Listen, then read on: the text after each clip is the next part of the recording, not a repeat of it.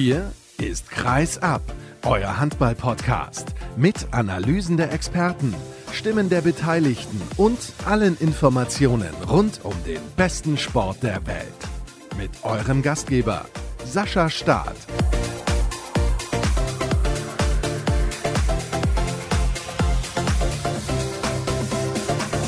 Wünsche einen wunderschönen Montagmorgen, denn ihr solltet die Sendung aktuell schon hören können, hoffe ich zumindest. Willkommen zur nächsten Episode von Kreisab. Es ist Folge 295 und ich kann direkt dazu sagen, wir gehen ja steil auf die 300 zu. Das bedeutet, da gibt es wieder drei Sonderfolgen, eins zu eins Interviews. Eins habe ich bereits geführt, aber ich bin noch ein bisschen auf der Suche. Ich hoffe, das klappt auch alles dann so wie geplant und wird dann im Februar oder März zu hören sein. Das weiß ich jetzt auswendig gar nicht. Könnte Ende Februar Februar sein, könnte Anfang März sein. Aber darauf könnt ihr euch auf jeden Fall schon mal freuen. Worum geht es heute in dieser Sendung, die ich wie immer, also wie immer ist gut, die ich mal wieder aus Barcelona von der Frauen-WM aufnehme. Im zweiten Teil der Sendung gibt es ein paar Stimmen nach dem deutschen Spiel gegen Dänemark, das erst am Abend stattfindet, denn ich weiß aktuell natürlich noch nicht, wie dieses Spiel ausgegangen ist. Das ist ja logisch. Und ich weiß auch nicht, was in der Handball-Bundesliga noch so passiert ist. Um 14 Uhr spielt der THW Kiel gegen die Rhein-Neckar-Löwen.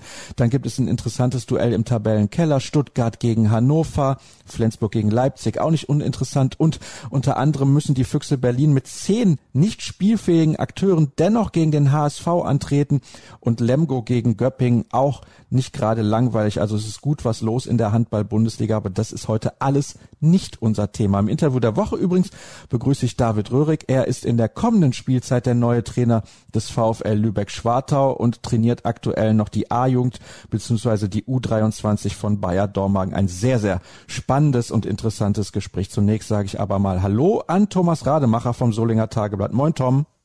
Hi Sascha. Hier ist ja bestes Wetter in Soling beziehungsweise in Wuppertal aktuell wahrscheinlich nicht und die Stimmung auch nicht gut. Ja, ich denke, dass die Stimmung nicht gut ist. Das kann ich jetzt nicht aus erster Hand wiedergeben, ob jetzt beim BRC die Stimmung besonders prächtig ist. Vorstellbar ist es nicht nach dem Spiel in Minden und auch den Ergebnissen, die vorher da waren, aber speziell nach dem Spiel in Minden. Das wurde am vergangenen Donnerstag ausgetragen und das ist auch der Grund, warum wir jetzt heute miteinander sprechen. Als Erklärung, es ist wirklich mit diesen engen Taktungen bei der WM hier sehr, sehr schwierig. Alle zwei Tage gibt's Spiele, dann gibt's Medientermine. Das heißt, ich muss genau aufpassen, wann ich auch was aufnehme. Aber der BHC ist deswegen aktuell sehr, sehr interessant, weil er das Gewinnen komplett verlernt hat. Da sprechen wir gleich drüber. Aber zunächst mal sprechen wir über diese Partie bei GWD Minden. Das war ein Schlüsselspiel. Man wollte einen Befreiungsschlag landen. Das ist nicht gelungen. Der BHC hat mit 21 zu 25 verloren. Es war der erste Heimsieg in dieser Saison von GWD Minden, die zuvor ja nur eine Partie überhaupt gewonnen hatten. Warum hat der BRC dieses Spiel verloren? Puh, ja, das in einem Satz zusammenzufassen ist schwierig, aber das Bittere daran ist, dass wenn ich einfach sagen muss, warum hat man verloren und ich muss das reduzieren auf tatsächlich einen einzigen Grund, dann würde ich sagen, dass Minden einfach mehr Biss, mehr Kampf hatte am Ende und der BRC sich nicht mehr richtig gewehrt hat, weil es dann mal kurz schlecht lief oder vielleicht auch mal über einen etwas längeren Zeitraum im Angriff schlecht lief und man dann immer weiter sich sozusagen eingegraben hat. Und da habe ich diese Leidenschaft des Aufbäumens tatsächlich vermisst. Nun war es ja aber so, dass der BHC zur Pause geführt hat mit 12 zu 11. Da könnte man meinen, man ist drin in der Partie. Ja, das war ja auch so. In der ersten Halbzeit war es ganz okay. Also auch die Abschlussquote war soweit in Ordnung bis zur 25. Minute vielleicht. War jetzt nichts Nennenswertes, sicher mal ein vergebener Ball, aber alles soweit in Ordnung, hat man die Chancen weitgehend eben reingemacht und hatte auch Zugriff aufs Spiel. Deckung war in Ordnung. Minden war auch sehr fehlerbehaftet und hat auch dem BRC da so ein bisschen geholfen, in Führung gehen zu können. Auch dann ziemlich klar, haben dann, ich meine, 12 zu 9 geführt, auf jeden Fall mit drei Toren Unterschied, hatten auch die Chance, noch höher in Führung zu gehen, aber dann fängt Malte Semisch eben an zu halten, was ja passieren kann. Hat dann noch einen sieben Meter gehalten, ich glaube noch einen freien Ball gehalten, kurz vor der Pause, dass es dann eben nicht mit einer komfortablen Führung in die Halbzeit ging aus BRC-Sicht, sondern eben nur mit einem 12 zu 11. Aber bis dahin waren die Weichen noch absolut zufriedenstellend aus Löwensicht gestellt. Du hast eine messerscharfe Analyse geschrieben nach dieser Niederlage und da stand unter anderem eine kleine Überschrift, eine Zwischenüberschrift war da zu lesen, die Leistung der Etablierten, auf die bist du eingegangen in dieser Partie. Die hat nicht gestimmt, weil es waren ja trotz der zahlreichen Verletzten immer noch viele sehr gute Bundesligaspieler mit auf der Platte und die haben ihre Leistung nicht gebracht. Ja, also ich habe ja ganz viele Gründe aufgeführt, warum das in Minden nicht gelaufen ist. Sicher sind da auch Punkte dabei, die man etwas verallgemeinern kann auf die letzte Zeit beim BRC. Aber es, es hängt sich natürlich stark an dem Spiel in Minden auf diese Gesamtanalyse. Und da darf man bei aller Kritik, die jetzt gleich kommt, natürlich nicht vergessen, dass dem BRC wirklich Schlüsselspieler fehlen und gerade auf den Rückraumpositionen, auf den Rechtshänder Rückraumpositionen, also Mitte und halb links, hat man als Go-To-Guy im linken Rückraum Alexander Weg und in der Mitte Thomas Babak und das war's. Dahinter steht eben kein Spieler zur Verfügung. Linus Arneson ist verletzt, Fabian Gutbrot, der Kapitän, ist verletzt und Lukas Stutzke, der auch hervorragend gespielt hat, direkt vor seiner Verletzung, ist eben auch raus. Von daher, das darf man nicht unterschätzen bei all dem, was man jetzt sagen wird. Richtig, ein Grund ist die Leistung der Etablierten.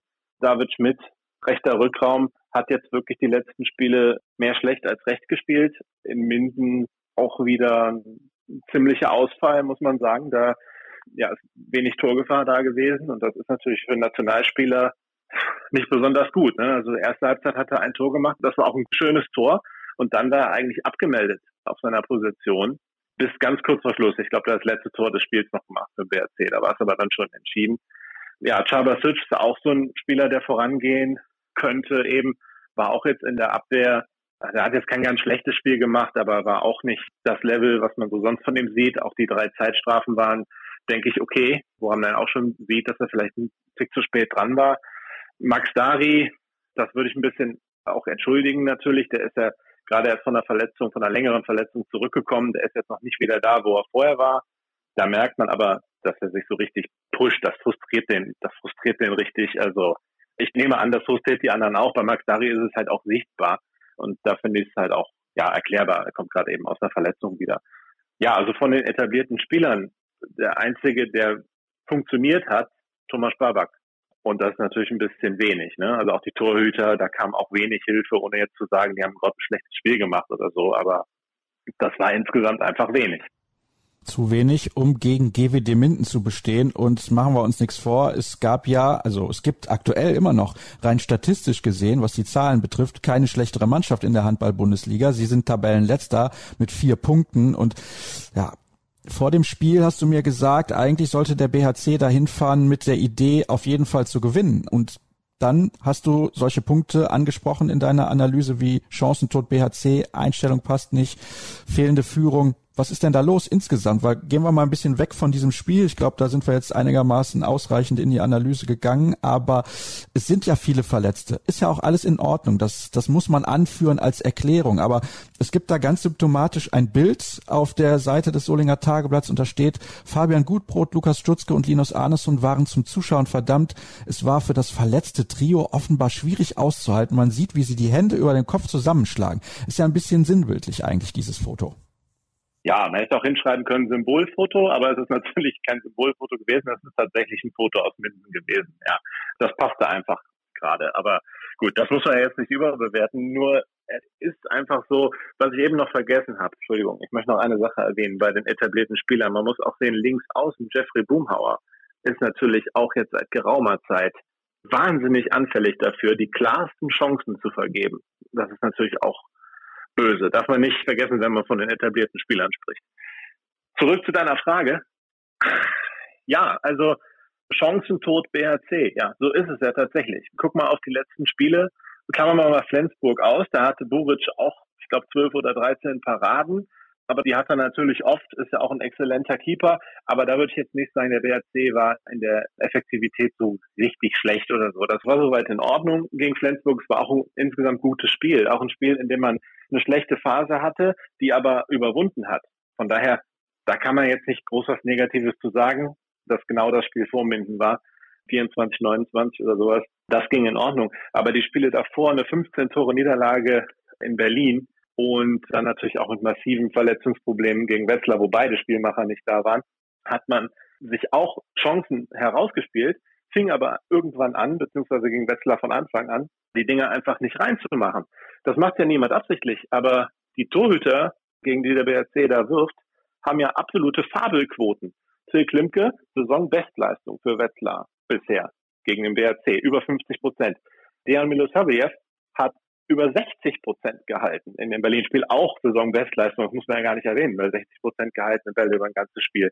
Und Malte Semisch in Minden hat jetzt 38 Prozent mit einer Vordermannschaft, die natürlich schwächer ist als die Berliner und die Wetzlarer Vordermannschaft. Auch das war über ein gesamtes Spiel seine Saisonbestleistung. Da kann man ja nicht mehr sagen, das ist irgendwie ein böser Zufall, dass gegen den BRC die Torhüter auf einmal überragend halten, sondern das ist natürlich irgendwie dann schon auch eine Kopfsache. Man trifft nicht und dann steigert sich das irgendwie so, so stelle ich mir das vor, das ist nur meine Meinung. Ne? Dann hat man dann im Kopf, oh, wir treffen jetzt wieder nicht. Dann gibt es keine Alternative auf der Bank, die dann halt übernehmen könnte. Und dann verliert man irgendwie ein paar Prozentpunkte und ist halt auch nicht mehr überzeugt und trifft vielleicht auch nicht mehr die besten Entscheidungen. Vielleicht wälzt man auch im Angriff ein bisschen die Verantwortung ab, weil man nicht mehr so sich traut, richtig durchzuziehen, weil das Selbstvertrauen insgesamt nicht mehr da ist. Aber es ist natürlich nicht gut. Mit jedem verworfenen Ball ist die Frustration ein bisschen höher und dann stimmt der Rückzug auch nicht mehr und da fehlt mir dann tatsächlich die Einstellung. Ja, das sehe ich so. Das macht keiner absichtlich. Aber da vermisst man einfach einen Spieler, der mal richtig auf den Putz haut und auch mal eine klare Ansage macht an seine Mannschaft, um die mitzureißen. Ich muss sagen, ich habe gedacht, ich werde den nicht mehr groß im Zusammenhang mit dem BRC erwähnen, aber Viktor Schilagi, den habe ich ja so vermisst. Das ist ja genau dieser Typ, der die Mannschaft dann nochmal mitreißt. Natürlich auch mit der eigenen Leistung dann, wenn er dann das Heft in die Hand nimmt. Ne? Und hier ist es dann so, der WRC gräbt sich mehr oder weniger ein und bräuchte eigentlich wirklich jemand, der mal so richtig auf den Putz haut. Und das haben sie natürlich dann auch an der Seitenlinie nicht. Ich möchte das jetzt gar nicht groß als Vorwurf formulieren, aber Sebastian Hinze ist eben analytischer Trainer, der nicht dazu neigt, dann emotionale Ansprache zu halten, wie beispielsweise, zumindest den Vernehmen nach, das ja Frank Carstens getan hat in Halbzeitpause für zwei Minden. Und da lag Minden ja nur mit einem Treffer zurück, also wäre vielleicht gar nicht der Zeitpunkt gewesen, um hoch emotional zu werden, aber das ist eben dann vielleicht auch der Unterschied.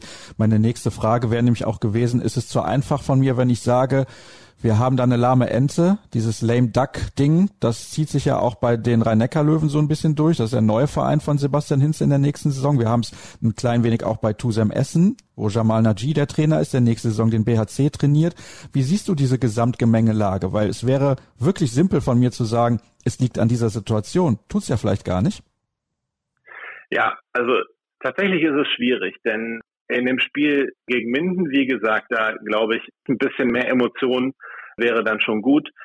Das ist aber jetzt natürlich nicht der Situation geschuldet, dass Sebastian Hinze nächste Saison zum Rhein-Neckar-Löwen geht.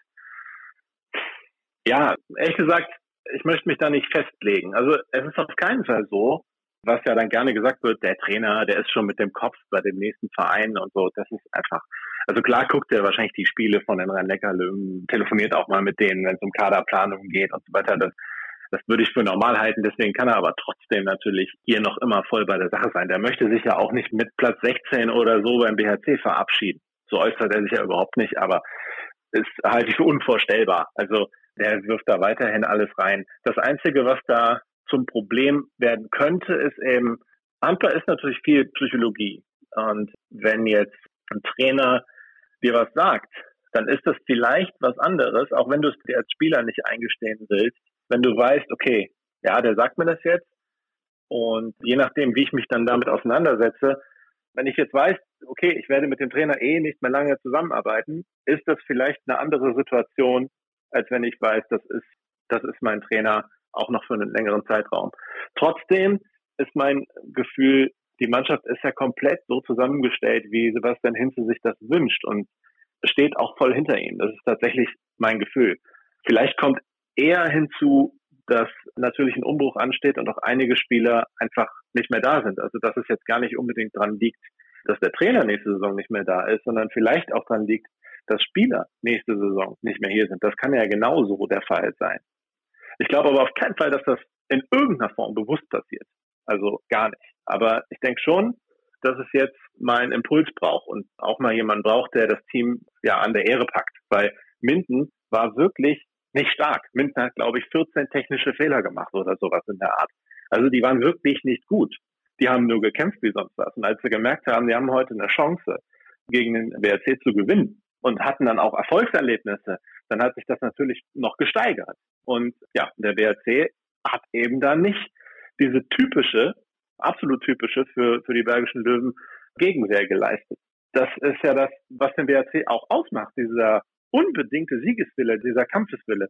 Den habe ich da vermisst. Und dann, dann reicht's eben nicht. Dann reicht's nicht, über die individuelle Qualität gegen Minden zu gewinnen. Ob das dann gereicht hätte, wenn Linus Andersson und Stutzke dabei gewesen wären beispielsweise, halte ich für möglich, dass die Qualität dann einfach ausreicht, um da zu gewinnen. Aber hier hätte es einfach eine andere, eine andere Einstellung gebraucht, als es dann begann, nicht zu laufen. Kann ja ganz anders passieren. Man macht irgendwie ein Tor, man hat halt diese schlechte Phase nicht, ne? aber man muss ja damit rechnen, dass der gegnerische Torhüter auch mal ein paar Bälle hält. Dann kann es nicht passieren, dass ich mich so eingrabe. Das kann nicht sein. Jetzt hast du eben gesagt, jemand muss die Mannschaft bei der Ehre packen. Du hast aber auch erklärt, dass Sebastian Hinze kein emotionaler Trainer ist und dass der emotionale Führungsspieler in diesem Kader mehr oder weniger nicht vorhanden ist. Wer soll das denn dann machen? Aus meiner Perspektive ist dieser Spieler nicht vorhanden, was bisher kein Problem war. Auch weil die Qualität einfach hoch war, weil man auch mehr Optionen hatte und weil man in so eine so eine brenzlige Situation noch nicht gekommen ist vielleicht. Und eventuell ist es auch so, dass ähm, obwohl er introvertiert ist, Linus Arnes dann doch auch ein bisschen dazu neigt, nochmal jemanden mitzureißen. Auch Chabasic kann das, der kann auch nochmal laut werden. Aber das ist jetzt in, in Minden alles nicht passiert. Liegt vielleicht auch daran, dass Chaba eine Viertelstunde vor ähm, Schluss eben die rote Karte wegen dritter Zeitstrafe bekommen hat. Aber ähm, ja, also ich kann es ja auch nicht sagen, aber diesen klassischen Führungsspieler, wie es eben Viktor Schilagi war, hat der BRC eben seit Jahren nicht. Und das ist vielleicht auch Teil des Konzeptes und das funktioniert ja auch oft. Aber im Moment fehlt dir genau das. Fehlt dir genau jemand, der auch mal ein bisschen deutlicher wird. Vielleicht, also Max Dari, glaube ich, ist ein Typ, der das kann, mal davon abgesehen. Das ist, ist auch so ein, so ein, so ein Anführertyp. Ich denke nur, dass er auch noch sehr eben frustriert eben mit der eigenen Leistung ist. Und dann ist es natürlich auch schwer voranzugehen. Das ist natürlich auch keine leichte Situation. Und die, sag ich mal, die Kritik ist ja leicht dahergesagt, wenn man dann eh unzufrieden mit sich selbst ist. Ich könnte mir auch David Schmidt als so einen Spieler vorstellen, grundsätzlich, dass der mal ein klares Wort spricht. Aber wenn man selber halt dann in so einem Leistungstief ist, ja, dann ist man vielleicht auch einfach mehr bei sich, als dann die anderen noch irgendwie mitzunehmen. Tatsächlich, David Schmidt wirft knapp über 40 Prozent. Das ist natürlich eine desaströse Quote, müssen wir nicht drüber reden. Jetzt spielt der BHC bis zur EM-Pause noch gegen den SC Magdeburg zu Hause, dann auswärts beim TBV Lemgo Lippe und auswärts beim HSV. Ich bin jetzt mal einigermaßen pessimistisch, aber wahrscheinlich auch realistisch und sage, der BHC wird alle diese Spiele verlieren. Gehen wir jetzt mal davon aus, dass es so kommt. Was macht der Verein denn dann im Januar? Wechseln sie den Trainer, weil dann gucke ich auch nochmal auf den Spielplan, was danach so kommt. Ja, drei Heimspiele in Serie, aber gegen Göppingen, Kiel und nochmal gegen Lemgo. Das sind ja auch nicht Partien, die du auf jeden Fall gewinnst, weil du dann den Heimvorteil hast. Wir wissen ja auch noch nicht, wie ist die Zuschauersituation im Februar. Wird es überhaupt Zuschauer geben? Also das sieht nicht gut aus, machen wir uns nichts vor. Und aktuell liegt man in der Tabelle, wenn wir gerade miteinander sprechen, auf dem 15. Platz. Also muss man sich da Abstiegssorgen machen? Was denkst du? Ich denke, dass die Qualität hoch genug ist, um sich tatsächlich keine so großen Sorgen um Abstieg zu machen. Allerdings, das Problem ist natürlich, wenn man davon selbst ausgeht, als Mannschaft, wenn man jetzt sagt, okay, wir sind ja zu gut, um abzusteigen, dann kann das natürlich schon zum Problem werden. Ich glaube aber, dass wenn man komplett ist oder komplett Herr ist, wenn zumindest mal noch einer der Rückraumspieler dabei wäre, man ein paar Optionen mehr hätte, glaube ich, man holt einfach dann ein paar Punkte. Man wird Minden zu Hause schlagen, man schlägt auch Balingen zu Hause und vielleicht diese Abwärtsspirale, die jetzt gerade sind, auch nochmal in die andere Richtung. Es ist ja nicht so, als würde die Mannschaft das nicht wollen oder sowas. Man braucht vielleicht auch jetzt einfach mal ein Erfolgserlebnis. Und ich glaube, wir sind zu gut, dass das jetzt so in die richtige Abstiegszone gehen wird, gerade bei zwei Absteigern. Aber es ist natürlich schon so, man hat sich ja schon was anderes vorgestellt, auch wenn man als erstes Ziel sicher immer den Klassenerhalt hier auch angibt und nicht, sag ich mal, da irgendwie kühn irgendwelche optimistischen Tabellenplätze am Anfang auswirft oder sowas, hat man sich natürlich schon vorgestellt, dass man jetzt nicht nach der Hinrunde auf Platz 15 oder sowas rumdümpelt. Und tatsächlich glaube ich auch, dass das so kommen wird. Allerdings, ja, man weiß es nicht. Ich würde das jetzt noch nicht als abgeschrieben ansehen. Also klar, gegen Magdeburg ist man kompletter Außenseiter, so oder so. Also auch wenn man jetzt auf Platz sieben stehen würde, wäre man kompletter Außenseiter. Vielleicht auch gar nicht so schlecht, gegen die zu spielen. Jetzt, weil man nicht so viel zu verlieren hat. Ja, und dann in Lemgo und in Hamburg, ja, da ist der Druck natürlich höher. Und ja, ich nehme schon an, dass man auch noch versucht, für diese Spiele Impulse zu setzen. Wie die dann genau aussehen, werden wir sehen. Aber zu deiner Frage, ob man jetzt da im Januar den Trainer tauscht, das kann ich mir wirklich nicht vorstellen. Also, dass das, dass das jemand will. Denn was wäre denn die Möglichkeit? Was kann man denn machen? Man würde dann irgendeinen Trainer sich holen, der noch ein halbes Jahr das hier macht. Oder schon den Trainer, der ab Sommer übernimmt, Jamal Naji, der müsste dann einfach so im Winter eine frustrierte Mannschaft übernehmen und irgendwie neu aufbauen und mit vielen Spielern zusammenarbeiten, mit denen er gar nicht mehr zusammenarbeiten wird ab Sommer, die er nicht so gut kennt. Ich glaube, da ist man nicht so gut beraten mit, also auch für den Trainer selbst nicht, der dann kommt, Jamal Naji. Ich denke auch tatsächlich nicht, dass das jetzt jetzt stark an Sebastian Hinze liegt. Ich habe es ja eben gesagt, was ein möglicher Einfluss ist. Aber es ist ja nicht so, dass das System irgendwie nicht mehr funktionieren würde. Die Mannschaft erspielt sich ja gute Chancen und ja, macht die aber halt dann nicht rein. Und das führt zu einer Verunsicherung, zu der es eben dann nicht kommen darf. Nur weil man mal drei Bälle vergibt, heißt das ja nicht, dass man dass man auf jeden Fall dieses Spiel verliert oder es jetzt wieder dahin geht. Aber irgendwie so sieht es aus. Dass die Mannschaft, nachdem sie drei Bälle in Folge vergeben hat, denkt, jetzt verlieren wir das Spiel. Wirklich. Ob das so ist, keine Ahnung. Aber es sieht so aus, dass sie das dann denken. Ich hätte gerne noch ein paar Nachfragen gehabt, auch zum Thema HSV gegen Füchse und dass die Füchse halt ohne die halbe Mannschaft dort antreten müssen. Aber du hast zu lange geantwortet vorher, Tom. Es tut mir leid. Ich muss dich rauswerfen, mehr oder weniger. Es wird schon wieder eine sehr, sehr lange Sendung und ich habe sonst Zeitprobleme. Ich muss nämlich heute noch an diesem Sonntag ein weiteres Interview der Woche führen. Das erscheint dann in der kommenden Woche. Also es hört ihr quasi nach dem Finalwochenende der Frauenweltmeisterschaft am 20. Dezember. Das ist zumindest der Plan. Und damit das auch alles funktioniert, funktioniert, gibt's jetzt den Cut nochmal. Der Hinweis, dass ihr uns natürlich unterstützen könnt bei Patreon. Dort könnt ihr Abos kaufen für ein Euro, für zwei Euro, für fünf Euro im Monat, für 100. Wenn ihr einfach zu viel Geld habt, das ist überhaupt gar kein Problem, könnt uns unterstützen. Und bei Seatshirt slash Kreisab, da gibt es auch einen Shop, da könnt ihr T-Shirts kaufen mit dem Logo von Kreisab und davon geht ein ordentlicher Betrag auch direkt hier an den Podcast. Jetzt gibt's nach der ersten Pause in dieser Sendung Stimmen vom deutschen Spiel gegen Dänemark. Mal gucken, was die Frauennationalmannschaft dort so gerissen hat. Vielleicht sind sie Gruppensieger geworden. Ihr werdet es längst mitbekommen haben, wenn ihr diese Sendung hört. Vielleicht gibt's auch noch eine kleine Einordnung. Da muss ich mal schauen, was da zeitlich alles so möglich ist. Und danach dann das Interview der Woche. Und schaut übrigens rein, das ist jetzt schon der Hinweis auf das, was dann am Mittwoch passiert, nein, Entschuldigung, am Dienstag, also morgen schon, spielt die deutsche Frauennationalmannschaft ihr Viertelfinale bei der WM hier in Spanien. Das war's erstmal für den Moment. Und übrigens, vielleicht wird's nicht der 20. Dezember mit der nächsten Sendung, sondern der 21. Das kommt auch ein bisschen darauf an, ob die deutschen Frauen sich fürs Halbfinale beziehungsweise fürs Finalwochenende qualifizieren. Viele Hinweise, jetzt gibt's die erste Pause und gleich die Stimmen aus der Mixed Zone.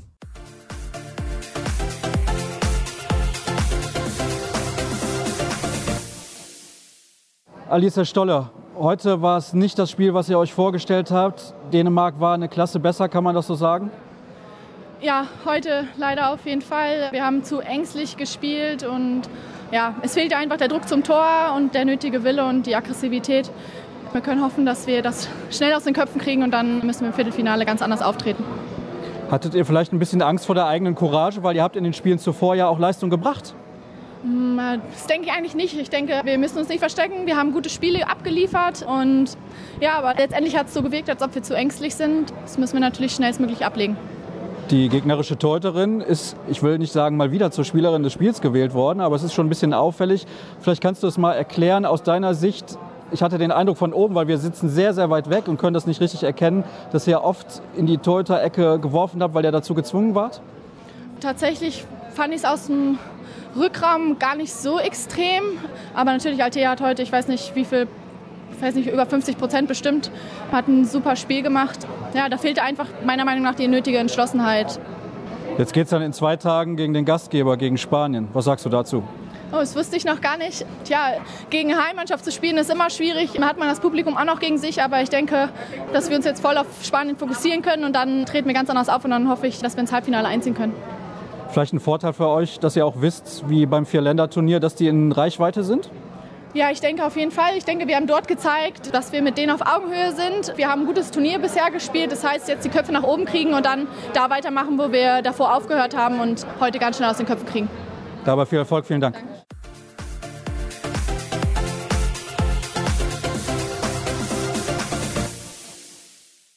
Mia Zschocke, gestern haben wir beim Medientag noch miteinander gesprochen. Da hast du gesagt, sofort nach dem Spiel fällt es dir schwer, etwas zu sagen. Jetzt hattest du heute ein bisschen mehr Zeit wegen dieser roten Karte, die du gesehen hast. Vielleicht erstmal dazu, wie war die Situation für dich? Wir haben es oben dann nochmal in der Zeitlupe gesehen. Kann man geben, muss man nicht geben? Wie hast du es auf dem Spielfeld empfunden? Naja, mein subjektives Empfinden ist eigentlich egal.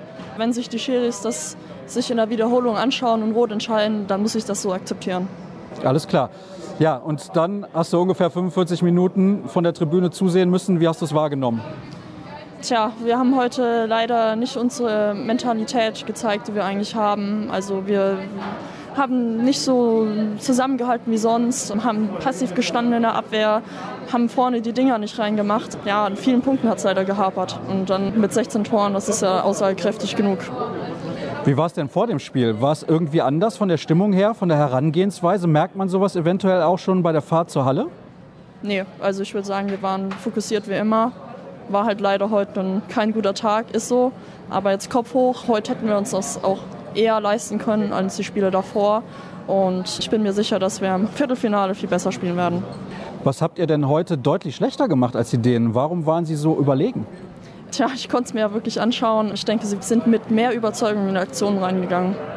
Spanien ist jetzt der Gegner im Viertelfinale. Eben hat Alicia Stolle schon gesagt, es ist natürlich schwer, immer gegen den Gastgeber zu spielen, aber ihr kennt diese Mannschaft, ihr habt vor ein paar Tagen, also vor diesem Turnier, bei einem Vierländerturnier gegen Spanien gespielt. Was denkst du, kommt da auf euch zu? Ja, eine schnelle, dynamische Mannschaft auf jeden Fall, aber ein Gegner auf Augenhöhe. Und ja, es ist machbar, die Aufgabe. Das hoffen wir doch auch. Dankeschön. Jo.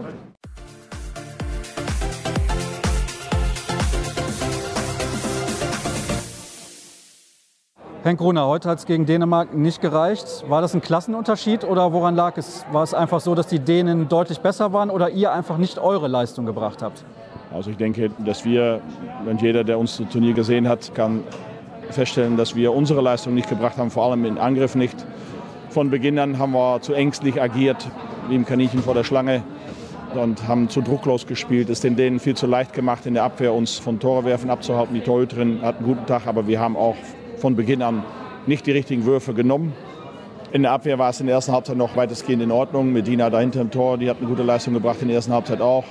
In der zweiten Halbzeit sind wir dann wirklich untergegangen. Gut, dann ist das Spiel natürlich irgendwann gelaufen. Dänemark ist ein Flow und wir überhaupt nicht. Dann hat auch alles nicht gepasst. Dann kommen einfache Pässe kommen nicht mehr an, große Chancen werden nicht verwertet. Und dann entsteht auch so ein Ergebnis. Es ist auch die Klasse von Dänemark. Es ist eine stabile Truppe, eine erfahrene Truppe und ja, die hat uns heute so ein bisschen auseinandergenommen. Aber wir haben es, finde ich, vor allem in der ersten Halbzeit selbst mit verursacht und sind nie in unserem Spiel gekommen.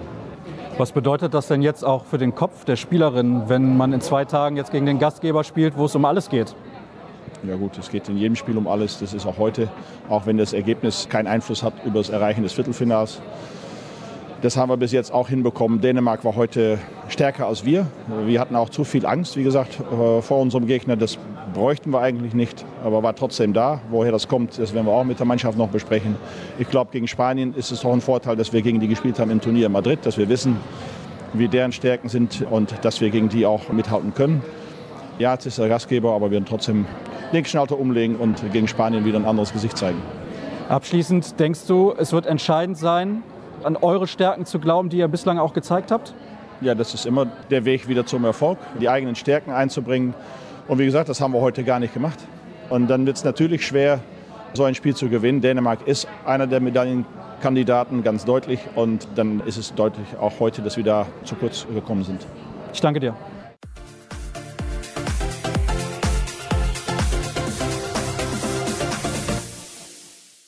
Ihr wisst es, am Ende der Sendung ist immer Zeit für das Interview der Woche. Und in den letzten Wochen habe ich es auch immer so gehalten, dass ich ein wenig Werbung nochmal gemacht habe zu Beginn des Gesprächs. Natürlich für Seatshirt, dort könnt ihr jetzt T-Shirts bestellen mit dem Logo von Kreisab. Und einige Euro tatsächlich gehen dann auch sozusagen in meinen Pot. Und damit kann ich mir leisten, Interviews vor Ort zu führen beispielsweise, weil ich sage, ah, den einen oder anderen Auftrag, da verzichte ich drauf, dann fahre ich lieber dahin und spreche unter anderem mit meinem heutigen Gast, David Röhrig. Herzlich herzlich willkommen. Hallo.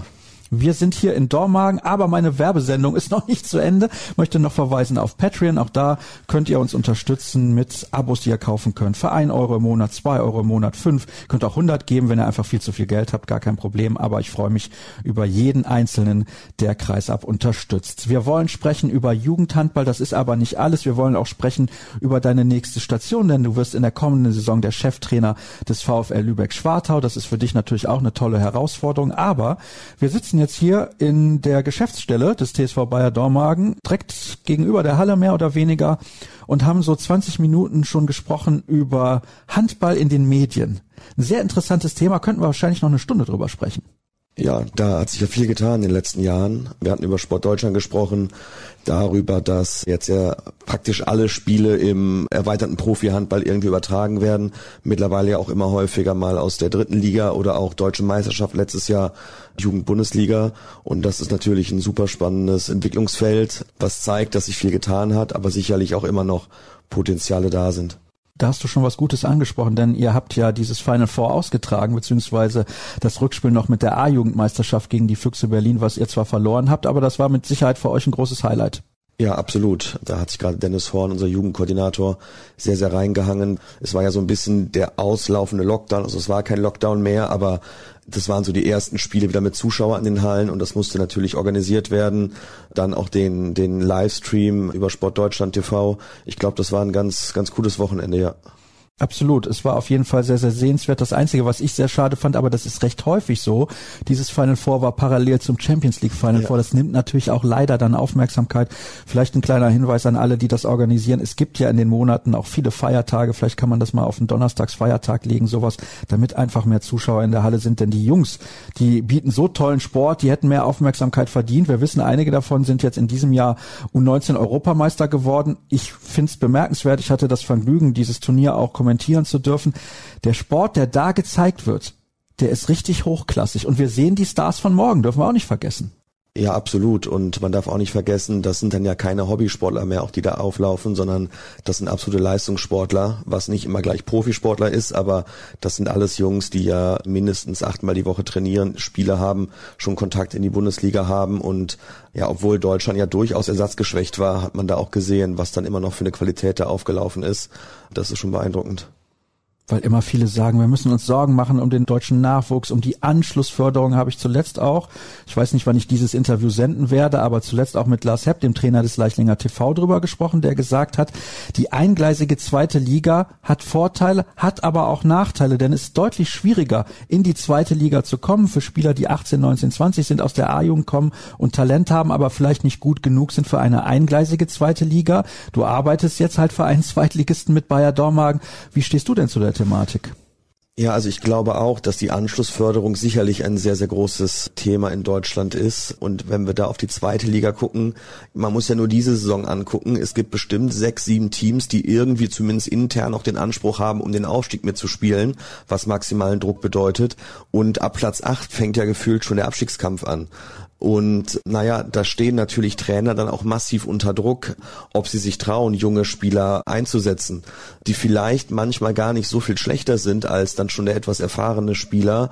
Aber wenn ein Fehler gemacht wird, wird ein Trainer wahrscheinlich schneller dafür kritisiert. Und ich habe vor einigen Wochen mal mit einem dänischen Trainer gesprochen, der auch meinte, ja, als er in Dänemark in einem Verein im Mittelfeld war, er musste sich keine Sorgen machen abzusteigen, hatte aber auch keinen Stress, jetzt Erster werden zu müssen. Da hatte er ganz andere Möglichkeiten, junge Spieler einzusetzen und die zumindestens in der Phase der Saison, es muss ja nicht jedes Spiel sein, aber naja, wo es nicht um alles geht, wo es nicht um einen Torunterschied geht, denen dann Vertrauen zu schenken und das werden sie natürlich dann irgendwann zurückzahlen. Das ist interessant. Ich habe ja in diesem Sommer auch zusammengesessen mit Nikolai Krickau. In Dänemark gibt es ein Playoff-System. Das heißt, er muss ja bei GOG immer sehr viele talentierte Spieler ersetzen, die den Verein verlassen, weil sie einfach so gut sind, dass sie zum Beispiel nach Deutschland wechseln, wie jetzt nächstes Jahr Matthias Gitzel. Aber er hat ständig solche Abgänge. Er hat dann aber auch gefühlt die ganze Hauptrunde Zeit, diese Mannschaft einzuspielen, damit die Spieler auch sich entwickeln und auch mal in Situationen eingesetzt werden, wo vielleicht Druck auch in einem Spiel ist, weil der Trainer dann sagt, ja, ist zwar blöd, wenn wir das Spiel verlieren, aber es ist nicht schlimm und wir haben aber vielleicht dem Spieler eine Möglichkeit gegeben, sich massiv weiterzuentwickeln. Genau, mit ihm hatte ich auch gesprochen und ja, das hat sicherlich für die Entwicklung seine absoluten Vorteile. Und ja, dann sind die Spieler vielleicht auch so weit, in den Playoffs zu überzeugen, aber wir befinden uns da ja immer in so einer Situation, am Anfang will man sie nicht einsetzen und weil man sagt zu wenig Spielpraxis, aber wann fängt man an? Und ich finde in dem Zuge übrigens das aktuelle System der A-Jugend-Bundesliga durchaus auch gelungen, dass wir jetzt uns ja in der Hauptrunde befinden, zumindestens ein Teil der Teams, die bereits für das 16. Finale gesetzt sind, so dass wir auch nicht auf dem Wochenende, also noch weniger aufs Ergebnis gucken müssen. Jetzt wird man natürlich sagen, in der Jugend sollte man eh nicht aufs Ergebnis gucken, aber klar ist auch, wenn ich mit einer sehr talentierten Mannschaft die deutsche Meisterschaft, die Playoffs verpasse, verpassen sie auch unglaubliche Entwicklungschancen. Das heißt, ganz so losgelöst vom Ergebnis kann man das auch nicht sehen. Und jetzt, wo wir für 16. Finale gesetzt sind, können wir viel entspannter auch mit den Profis kooperieren, Spieler abstellen und sagen, okay, das Spiel am Wochenende wollen wir gewinnen, aber wir können auch den jüngeren Spielern aus der B-Jugend oder dem jüngeren A-Jugendjahrgang die Chance geben. Also das ist vielleicht eine ganz ähnliche Situation. Natürlich mit einem anderen Druck, weil der ist natürlich in der Jugend nicht mal im Ansatz vergleichbar mit dem, was wahrscheinlich ein Profitrainer hat. Wäre es aber dann nicht deutlich sinnvoller, wenn man hingeht und sagt, pass mal auf, zweigleisige zweite Liga, zweimal 16 Mannschaften, vielleicht dann auch mit Playoffs, einfach um mehr Spiele hinten raus dann noch zu haben, wo dann die Vereine auch Geld generieren können durch Eintrittsgelder, dürfen wir nicht vergessen. Die Eintrittsgelder sind wichtig für die Vereine. Klar, wir sind aktuell in einer schwierigen Situation, aber das, das möchte ich mal davon losgelöst betrachten. Dann hat man nicht so viel Druck, weil aktuell ist es ja so, war auch zuletzt Thema mit Lars Hepp, der hat gesagt, guck mal, was für Vereine aktuell in der zweiten Liga spielen. Da sind gefühlt nur noch ehemalige Erstligisten mit dabei. Es gibt weniger Ausnahmen tatsächlich. Dormagen Erstligist gewesen, Essen Erstligist, Nordhorn, Bietigheim, Gummersbach. Also die Liste kannst du ja beliebig fortsetzen, gefühlt zwei Drittel der Liga mindestens. Und es gibt aber auch noch ambitionierte Vereine wie Elbflorenz. Eintracht Hagen will irgendwann in die Bundesliga, bauen jetzt demnächst eine neue Halle. Also der Druck, wie du es eben auch gesagt hast, ist unfassbar hoch. So könnte man es ein klein wenig entzerren und eben Spielern, die gerade aus der A-Jugend kommen, sagen, pass mal auf, hier hast du einen Verein, der spielt in der zweiten Bundesliga Nord, so um Platz 10 bis 12 mit, wunderbar für dich, da kannst du dich entwickeln, da kriegst du Einsatzzeiten. Ja, wäre sicherlich eine Überlegung wert. Ich meine, die HBL wird natürlich auch ihre Gedanken haben, dass man vielleicht auch eine zweite Liga, man wirbt ja immer mit der stärksten Liga der Welt. Da gibt es sicherlich wahrscheinlich auch nochmal andere Interessen, die dagegen sprechen würden. Das hätte ich jetzt persönlich auch noch nicht zu Ende gedacht, um mir da jetzt eine absolute Meinung erlauben zu wollen. Aber vielleicht brauchen wir auch ein bisschen eine Änderung der Mentalität, was den Einsatz von jungen Spielern angeht, weil manchmal habe ich das Gefühl, dass es leichter ist, einen 20-jährigen Kroaten zu holen und einzusetzen, weil der kommt ja von außerhalb irgendwie ein Stück weit nach dem Motto, das Gras des Nachbarns ist mal ein bisschen grüner als das eigene. Und vielleicht brauchen wir da auch ein bisschen mehr Selbstvertrauen und ja eine andere Mentalität, junge Spieler einzusetzen, wohl wissen, dass sich das aus meiner aktuellen Perspektive als als A-Jugendtrainer natürlich sehr entspannt sagen lässt. Ich bin gespannt, wie sich mein Blickwinkel dann dahingehend ändern wird oder hoffentlich nicht ändern wird. Da kommen wir gleich noch drauf zu sprechen. Ich wollte aber zunächst mal bei der Jugend bleiben. Ich habe es ja eingangs schon gesagt, du wirst neuer Cheftrainer in Lübeck in der kommenden Saison als Nachfolger von Piotr Czibecki. Aber vielleicht sollten wir erstmal ein bisschen ins Detail gehen. Welche Rolle hast du hier überhaupt in Dormagen? Seit wann bist du schon hier? Du kommst ja aus der Gegend, du bist gebürtiger Bonner. Ja, genau. Und in Dormagen bin ich, ich überlege, in der sechsten Saison, glaube ich. Ich habe vier Jahre die B-Jugend gemacht. Erik Wuttke war damals noch Jugendkoordinator und hatte mich hier hingeholt. Und dann als Jamal Naji zu Tourism Essen gewechselt ist, hat der Verein so ein bisschen die Struktur verändert. Ich sag mal, mehrere Hauptamtlichkeiten verteilt und eine war dann ein hauptamtlicher A-Jugend-Trainerposten zu schaffen und den Posten habe ich dann vor anderthalb Jahren übernehmen dürfen. Mittlerweile auch mit der U23 unter meiner Verantwortung, weil wir da begonnen haben, die Strukturen etwas zu verändern. Die U23 spielt aktuell bei uns in der Oberliga Mittelrhein und zumindestens mittelfristig ist das vielleicht nicht die richtige Plattform zwischen A-Jugend Bundesliga und zweiter Liga. Deswegen haben wir A-Jugend und U23 zu einer Trainingsgruppe komplett zusammengefasst. Es gibt nur noch sehr wenig überhaupt Herrenspieler in der U23, um da ich sag mal, Synergieeffekte zu schaffen und uns von der Trainingsstruktur ein bisschen zu professionalisieren. Und ja, diese beiden Aufgaben sind im Grunde meine Kerngebiete im Moment. Das ist eine sehr, sehr interessante und spannende Aufgabe, weil du halt auch sehr viel können musst. Du musst nicht nur ein Training gestalten können, du musst auch mit sehr jungen Menschen arbeiten, die Ziele haben, die vielleicht dann auch irgendwann gesagt bekommen, ihr könnt die Ziele nicht erreichen. Da gibt's ein sehr prominentes Beispiel mit Jaron Sievert. Irgendwann ist Bob Hanning zu ihm gegangen und hat gesagt, pass mal auf, Jaron, für Bundesliga wird's bei dir sportlich nicht reichen. Du wirst Trainer, da sehe ich eine Zukunft für dich. Aber die Gespräche muss man natürlich auch erstmal führen. Wie schwer ist das für dich, zu einem Spieler zu gehen in so einem Alter und ihm irgendwann mitteilen zu müssen, pass mal auf, du hast bislang einen tollen Job gemacht, aber für zweite Liga oder erste Liga wird's nicht reichen. Ja, das ist natürlich nie so besonders toll. Jetzt ist dieses Beispiel Jaron Sievert natürlich ganz besonders, weil Jaron Sievert war ja kein schlechter Handballer, der war ja Jugendnationalspieler. Ich glaube, Europameister ist er sogar geworden oder Weltmeister in der Jugend, hatte ein paar Bundesliga-Einsätze sogar. Das war bestimmt nochmal eine ganz besondere Situation. Häufig sind die Spieler aber auch relativ reflektiert und merken natürlich auch in der A-Jugend schon, naja, schaffen sie den Sprung sofort zu uns, zu den Profis in die zweite Liga oder zu einem anderen Verein, so dass ich da jetzt in den letzten Jahren nicht mit dem Hammer kommen musste und jemandem alles an Träumen zerstört habe, sondern dann geht's eher darum, aufzuzeigen, okay, wo kann der Weg denn hinführen oder wie kann man vielleicht noch über Umwege, weil nicht jeder muss ja mit 18 in der zweiten Liga landen. Wenn man den Ehrgeiz hat, kann man das sicherlich auch mit Mitte 20 schaffen, wenn man den Weg richtig verfolgt. Oder, und die Gespräche gab es auch häufiger, sagen auch Spieler, okay, David, das war eine geile Zeit hier in der Jugend, aber ich werde kein Profi mehr und jetzt muss ich den Aufwand reduzieren und gucken, dass ich Handball wirklich nur noch als Hobby betreibe und auch das ist, glaube ich, völlig in Ordnung. Und der dritte Punkt, worauf wir viel Wert legen, den Jugendspielern auch nicht früh irgendwie Natürlich sollen die sich hohe Ziele setzen, aber ich möchte keinen Jugendspieler damit ködern, du kommst bei uns in die Profis.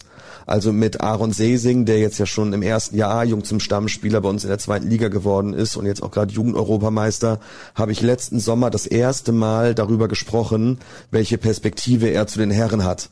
Und da musste man jetzt kein super Fachauge haben und die Perspektive auch schon in der B-Jugend vielleicht zu sehen.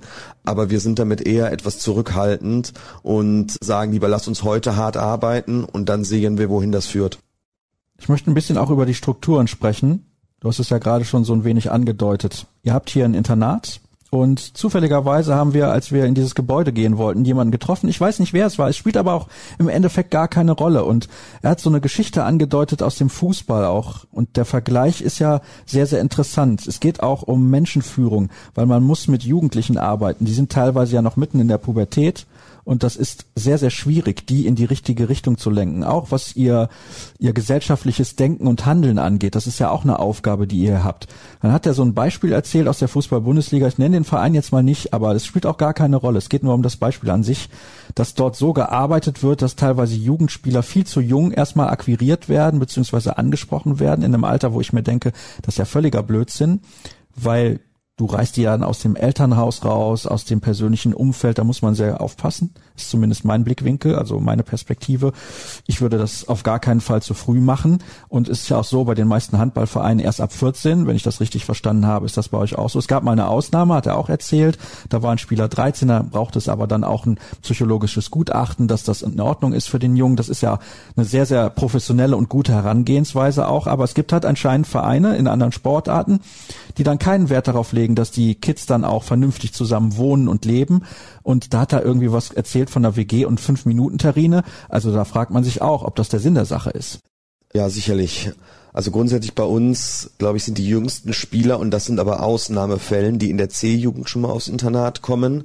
dann muss man ja aber ein bisschen unterscheiden, was für Internatsstrukturen es gibt. Also wir haben erstmal kein quasi vereinseigenes Internat, sondern einen Kooperationspartner in Knechtsteden. Das ist ungefähr 15 Minuten von hier aus Dormagen. Da sind mehrere Sportarten in diesem Internat versammelt, insgesamt 30 Kinder, Jugendliche, Heranwachsende und die haben eine 24 Stunden Rundumbetreuung. Das heißt, es gibt die Internatsleitung, es gibt einen pädagogischen Leiter, es gibt Nachtbetreuung, Tagsbetreuung, das sind Erzieher anwesend und es wird immer Verbesserungspotenzial geben und ich glaube auch, es wird immer schwierig werden, ein funktionierendes Zuhause in einem Internat zu ersetzen. Da muss man sich ja nichts vormachen. Zwei Kinder und Papa, Mama, die vielleicht Zeit für die Kinder haben, sind nicht das gleiche wie auf dem Internat aber zumindestens bestehen rund um die Möglichkeiten, betreut zu werden. Und das, glaube ich, ist ganz, ganz wichtig. Und deswegen glaube ich auch, dass wir hier mit Knecht stehen einen wirklich guten Kooperationspartner haben. Wohl wissend, da sind wir auch immer selbstkritisch. Man muss genau schauen, für welchen Jugendlichen ist, oder für welches, ja, Kind sind es ja nicht mehr, aber Jugendliche ist der Schritt aufs Internat das Richtige, weil man am Ende des Tages doch ein paar mehr Freiheiten vielleicht genießt, was gut sein kann, um Selbstständigkeit zu erlernen, was aber natürlich auch auch schon mal ausgereizt werden kann von jungen Heranwachsenden selbstverständlich. Und die Auswahl ist natürlich nicht so leicht, weil es da natürlich um die Talente mittlerweile auch im Handball immer einen gewissen Konkurrenzdruck unter den Vereinen gibt. Und das Beispiel, das du genannt hattest, war ja aus dem Fußball, ohne Namen zu nennen. Ich glaube, da ist dieser Konkurrenzdruck natürlich allein finanziell nochmal auf einem Level, der vielleicht manchmal die rein pädagogisch sinnvolle Entscheidung etwas schwieriger erscheinen lässt. Ja, das kann ich mir auch vorstellen, dass da eben alle vor allem eines im Sinn haben, den besten Spieler zu bekommen und am Ende die meiste Kohle damit zu machen. Bin ja froh, dass das im Handball nicht ganz so extrem ist. Da sind wir, glaube ich, auch meilenweit von entfernt. Hat Vor- und hat auch Nachteile, weil wir hätten gerne natürlich mehr finanzielle Mittel im Handball, ist ja gar keine Frage. Jetzt ist es aber so, wenn man mal ein wenig schaut, Bayer Dormagen brechen irgendwie die Leute weg im Jugendbereich. Jamal Naji hast du schon angesprochen, der ist jetzt Trainer von Tusem Essen. Du verlässt den Verein, Per Pütz verlässt den Verein, er wird neuer Co-Trainer von Jamal beim Bergischen HC in der kommenden Saison. Ist ja blöd für Bayer Dormagen.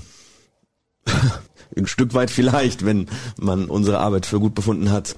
Ich glaube, das ist vielleicht auch ein Schritt, der ein bisschen damit einhergeht, dass der Verein sich in der Jugendarbeit professionalisiert hat, was natürlich sowohl Jamal als auch Per als auch ich haben auch schon in der Jugend hauptamtlich für den Handball also waren hauptamtliche Angestellte, was natürlich die Möglichkeit etwas offener gestaltet, dass es sich auch Veränderungen auftun. Das ist nun mal im Trainergeschäft einfach so in beide Richtungen.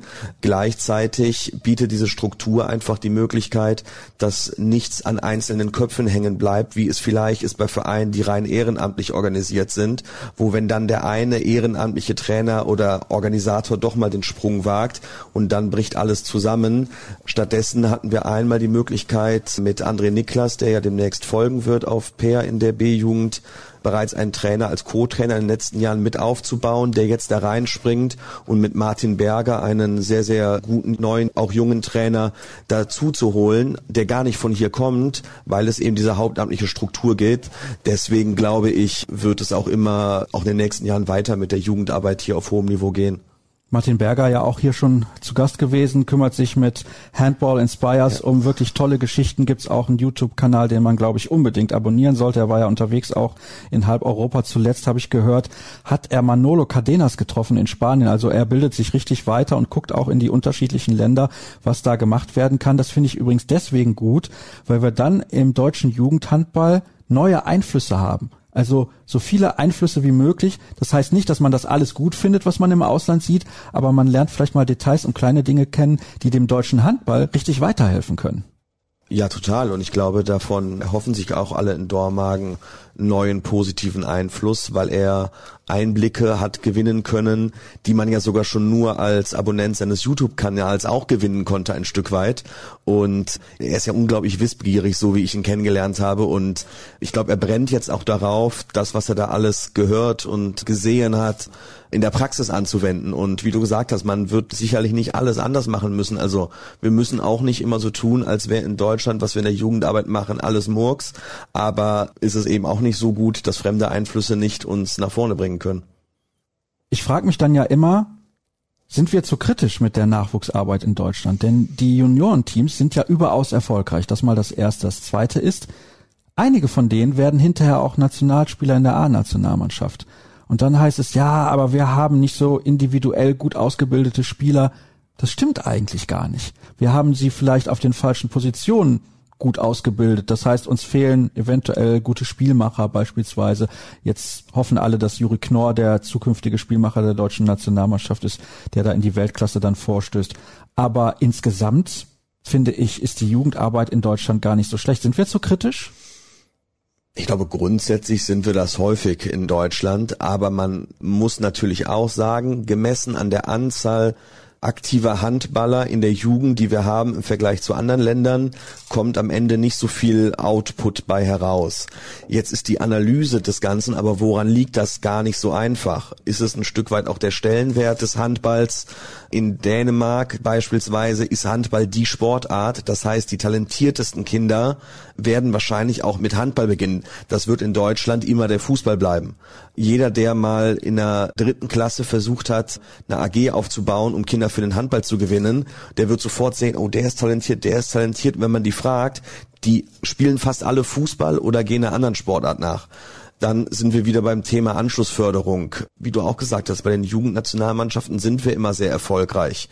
Jetzt müssen wir uns fragen, sind wir nur erfolgreich, weil wir schon so taktisch gut sind, aber individuell schlechter und deswegen kommen unsere Spieler hinten raus vielleicht etwas weniger weit? Oder liegt es dann in der Anschlussförderung? Mir würden, und da werde ich natürlich jetzt keine Namen nennen, aber mir fallen genug Beispiele ein, wo ich denke, wenn die beispielsweise kroatischer Jugendnationalspieler gewesen wären, dieser Spieler hätte in der kroatischen Liga als Nummer eins durchgespielt und sitzt bei uns in Deutschland auf der Bank. Also das ist ein so vielschichtiges Thema, wo man sagen kann, ja, ich finde, wir sollten nicht immer so tun, als wäre alles miserabel bei uns. Das stimmt nämlich nicht. Müssen gleichzeitig aber auf allen Ebenen natürlich gucken, wo können wir uns weiter verbessern, weil Fakt ist auch, mit der deutschen Nationalmannschaft gehören wir wahrscheinlich aktuell nicht zur absoluten Weltspitze, sondern zur erweiterten Spitze dahinter, sag ich mal. Aber kommen wir da nicht wieder zurück zum Punkt Anschlussförderung, wo wir eben drüber gesprochen haben? Ist das also nach wie vor das Kernproblem? Wie bekommen wir die Spieler und auch Spielerinnen, die 18, 19 sind und aus der A-Jugend kommen, direkt in die Bundesliga oder in die zweite Liga, je nachdem?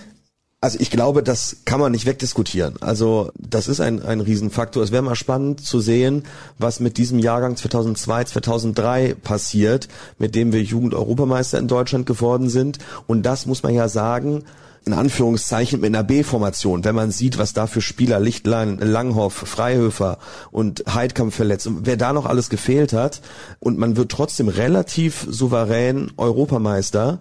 Jetzt weiß ich nicht, wer bei den anderen Nationen alles ausgefallen natürlich ist, aber jetzt wäre es ja spannend zu sehen. Offensichtlich ist da ja eine ganze Menge vorhanden bei uns. Und jetzt wäre es spannend zu sehen, wer kommt davon wie oben an und aus den anderen Nationen, welche Spieler sind nachher vielleicht wieder vor unseren. Und dann kommt man wahrscheinlich nicht umhin, auch über die Anschlussförderung nachzudenken, ob das immer so optimal bei uns läuft. Also brauchen wir doch die zweigleisige zweite Liga. Führt ja irgendwie gefühlt zumindest, wenn ich jetzt unser Gespräch ein klein wenig rekapituliere, kein Weg dran vorbei rein aus dem Ausbildungsaspekt hätte das sicherlich Argumente für sich, wenn wir Spiele schaffen würden, wo der Trainer nicht gezwungen ist, zu 100 Prozent auf Ergebnis zu spielen. Wie gesagt, ich habe die anderen Punkte selber nicht genug durchdacht, als dass ich da jetzt sofort unterschreiben würde. Aber, und das hatte ich eingangs auch schon mal erwähnt, am Ende hat es sicherlich auch etwas mit Mut zu tun. Und damit meine ich noch nicht mal nur die Trainer, sondern auch die Vereine, einen Trainer, der das vielleicht machen möchte, zu unterstützen. Und das ist vielleicht noch ein spannender Punkt, es ist aber auch ein, glaube ich, gesamtgesellschaftliches Phänomen, wie Leistungssport betrachtet wird. Ich glaube, in anderen Ländern ist es viel üblicher, dass ein junger Sportler auf eine Sportlerkarriere setzt. Ich glaube, in Deutschland wird man in 90 Prozent dieser Gespräche von Eltern und Freunden hören, ja, mach erstmal was ordentliches. Und der Gedanke ist ja völlig nachvollziehbar, aber eine Leistungssportkarriere, naja, bringt auch eine gewisse Entbehrung mit sich, bringt auch ein gewisses Risiko mit sich. Und ich bin mir nicht sicher, ob wir das immer bereit sind, in Deutschland dann auch zu gehen in jungen Jahren. Das gleiche ist mit einer Trainerlaufbahn, wenn man nicht vorher Profispieler war. da kriegt man ja immer die Frage gestellt, hm, und davon kannst du leben oder willst du nicht was Anständiges machen, wenn es jemand ganz böse formulieren will. Ich glaube, dass das in Deutschland nicht immer so die Anerkennung hat und das ist beim Handball noch verhältnismäßig gut im Vergleich zu anderen Sportarten. Wir kommen dann wahrscheinlich alle vier Jahre zusammen, wenn bei Olympia nicht genug Goldmedaillen bei rumkommen und dann gibt's immer einen Aufschrei, hm, warum ist das so? Und ich glaube, da sind wir dabei, wie viel wollen wir Sport und Leistungssport fördern und welche Anerkennung genießt das? Das ist ein enormes Sicherheitsdenken, was wir in Deutschland haben. Und man könnte dann denken, ja, vielleicht ist es in südeuropäischen Ländern anders, weil die Mentalität anders ist.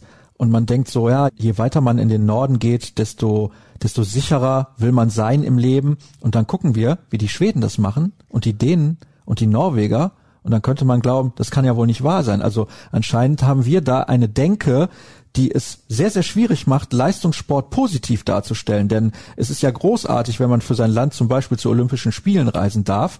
Und dieses Sicherheitsdenken, ich kann es auf der einen Seite verstehen, auf der anderen Seite ist es auch immer eine Frage, glaube ich, von finanzieller Sicherheit. Du kannst ja eine Leistungssportkarriere machen, bis du, sage ich mal, 25 bist, dann reißt du dir das Kreuzband und musst deine Karriere leider beenden, stoppt dich ja aber nicht davon, danach noch eine Ausbildung zu machen oder danach mit dem Netzwerk, was du dir sicherlich auch geschaffen hast in der Zeit, irgendwie einen Job zu bekommen. Also du stehst ja dann in der Regel nicht auf der Straße. Ja, und es gibt ja beim Handball immer die Möglichkeiten, auch begleitend zu studieren und man muss dann vielleicht ja nicht in der gleichen Zeit seinen VWL-Abschluss machen, wie wenn man quasi das Studium hauptberuflich macht, sondern wenn man in der dritten, zweiten, ersten Liga als junger Spieler unterwegs ist, als Handballprofi hat man ja durchaus, wenn man jetzt nicht gerade vielleicht beim Champions League Club direkt spielt, wenn man ein Spiel die Woche hat, momentan sind viele englische Wochen, aber das ist ja normalerweise auch nicht so ausufernd, dann trainiert man ein bis zweimal am Tag. Das sind ja durchaus noch Freiräume, die man auch zu weiteren außersportlichen Karriereplanung und Gestaltung nutzen kann.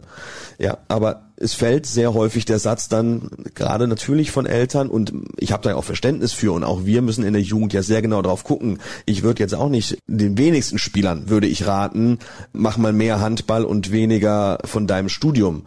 Aber es gibt sicherlich Fälle, wo man etwas risikobereiter sein könnte, wenn man das denn möchte. Wir kommen zum letzten Thema. Wie viele junge Spieler wirst du denn nächstes Jahr in Lübeck einsetzen? ja, da möchte ich mich jetzt noch nicht so weit aus dem Fenster lehnen. Wir werden sehen aber du wirst generell eher eine Philosophie fahren, wo du auf jüngere Spieler setzt. Ist das deine Idee? Also erstmal möchte ich natürlich noch etwas vorsichtig sein, jetzt über irgendwelche Philosophien, die ich in Lübeck fahren möchte, zu sprechen, weil Lübeck hat noch eine lange, schwere Zweitligasaison vor sich und ich glaube, nichts wäre jetzt nerviger als ein Trainer, ein kommender Trainer, der im Hintergrund irgendwie rumerzählt, was er so vorhat. Aber ganz grundsätzlich habe ich bisher immer gerne mit jungen Spielern gearbeitet, sehe da noch Potenziale, wie man junge deutsche Spieler nutzen kann und hoffe und glaube, dass ich natürlich auch in der Ausbildung solcher Spieler eine gewisse Erfahrung habe, die ich natürlich versuchen werde mit einzubringen. Da kommen wir aber wieder zu der Druckgeschichte.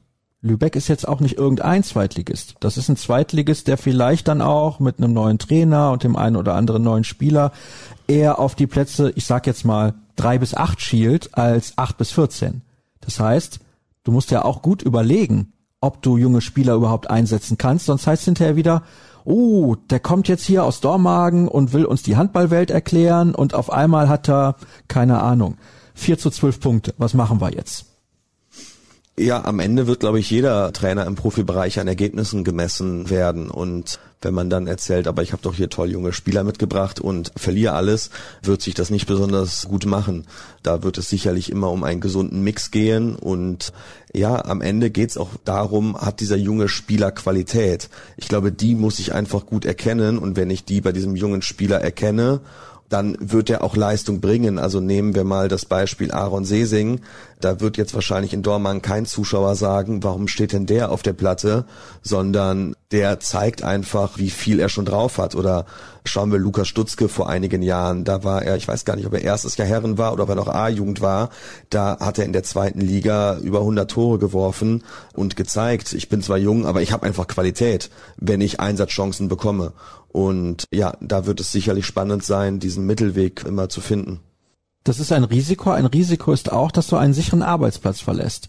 Denn Bayer Dormagen würde wahrscheinlich, ja, nicht auf den Gedanken kommen zu sagen, wir entlassen jetzt unseren A-Jugendtrainer. Warum gehst du dieses Risiko ein? Ja, zu einem, glaube ich, als Leistungssportler, auch wenn nur im passiven Sinne, weil ich Trainer bin und nicht aktiv, sucht man schon auch immer ja Herausforderungen und möchte etwas machen, was einen auch nochmal auf ein neues Level heben kann. Und als ich als A-Jugendtrainer hier angefangen habe, hatte ich das selber nicht so als Sprungbrett im Kopf, sondern finde diesen Job A-Jugendtrainer hauptberuflich machen zu dürfen total geil. Gleichzeitig ist natürlich zweite Liga nochmal was ganz anderes, was die Qualität der Spieler angeht. Und ich habe mir gesagt, ja, wenn ich die Chance bekomme bei einem Verein, wo ich auch in den Gesprächen das Gefühl habe, die haben auch Mut und Lust, mit mir was zu machen. Und so waren die Gespräche mit Daniel Pankhofer, dem Geschäftsführer, einfach. Dann ist es natürlich eine großartige Chance, in meinem Alter als nicht ehemaliger Profi in der zweiten Liga arbeiten zu dürfen. Und die wollte ich mir nicht entgehen lassen und darauf freue ich mich. Was waren denn die Punkte, die gegen den Wechsel gesprochen haben? Hast du dir darüber Gedanken gemacht, was du aufgibst, jetzt mal abseits von einer festen Arbeitsstelle? Mm, naja, die Punkte, die dagegen sprechen, sind die, die für Dormagen sprechen. Also, dass mir meine Arbeit hier sehr, sehr viel Spaß macht, dass ich hier immer ein großes Vertrauen genießen durfte, dass ich in meiner Heimatstadt in Bonn leben durfte, wo Freunde und Familie und Freundin wohnen und das lasse ich natürlich ein Stück weit zurück. Aber für mich war immer klar, wenn ich hauptberuflich als Trainer arbeite, dann muss ich mir, solange ich das machen möchte, eine gewisse Flexibilität erhalten, was die Räumlichkeit und auch ein bisschen was das Privatleben angeht. Das geht nicht anders. Und deswegen hat da einfach dieser sportliche Anreiz überwogen, mal davon abgesehen, dass Lübeck jetzt wahrscheinlich auch zu den schöneren Orten in Deutschland gehört, dass man da jetzt privat wahrscheinlich, was die Wohnqualität angeht, jetzt nicht so viel Abstriche machen muss im Vergleich zu Bonn. Nein, ich glaube auch. In Lübeck ist es absolut in Ordnung und direkt am Wasser ist sowieso immer eine tolle Sache. Ich würde gerne wissen, wie das eigentlich so ist, dieses Gefühl, was ja dann bei dir jetzt irgendwann auch aufkommen wird, ab sofort, also ab Sommer 2022, wirst du immer auf Reise sein. Trainer zu sein bedeutet immer auf Reise zu sein, weil es kann immer der Moment kommen, dass der Verein sagt, ja, bis hierhin und nicht weiter, du kannst nach Hause fahren, das bringt nichts mehr. Wie ist dieses Gefühl, dieses Wissen, dass das kommen wird?